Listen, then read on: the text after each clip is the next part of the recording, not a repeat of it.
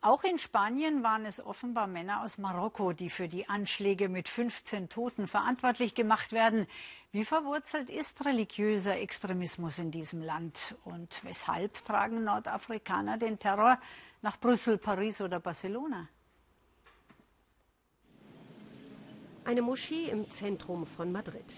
Die meisten Marokkaner, die in Europa leben, haben aus ihrer Heimat eine eher moderate Variante des Islams mitgebracht. Es gewinnen allerdings hier wie dort Prediger an Einfluss, die extrem konservativen Lehren anhängen. Und es erhärtet sich der Verdacht, dass auch der Imam, der die jungen Männer der Terrorzelle radikalisiert haben soll, von Salafisten geschult wurde. Für Männer wie ihn können Jugendliche aus Migrantenfamilien leichte Beute sein. Sie haben oft einen sehr niedrigen Bildungsstand und sind deswegen auch viel anfälliger für terroristische Propaganda, die oft sehr gut gemacht ist, fast im Stil von Hollywood-Filmen.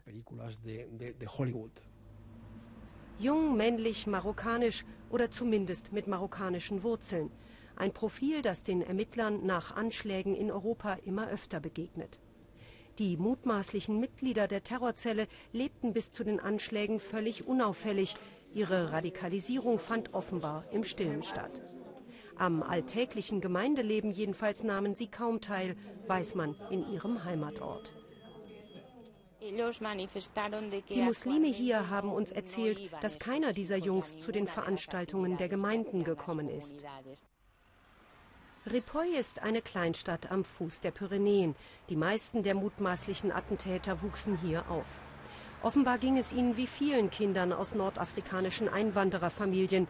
Sie fühlen sich der Kultur ihrer Eltern nicht mehr zugehörig, sind aber auch in ihrer neuen Heimat nie wirklich angekommen. Viele von ihnen haben keinerlei Aussicht auf sozialen Aufstieg, der ideale Nährboden für islamistische Agitation. Das gibt ihnen das Gefühl, irgendwo dazuzugehören. Sie denken sogar, dass sie für eine gerechte Sache kämpfen, was natürlich nicht stimmt. Und damit sie überhaupt mal so etwas wie eine Zukunft haben, schließen sie sich dann eben diesen terroristischen Organisationen an.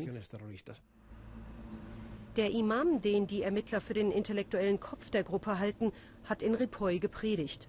Seine radikale Gesinnung gab er dabei aber nie zu erkennen, sagen sie in der Moschee.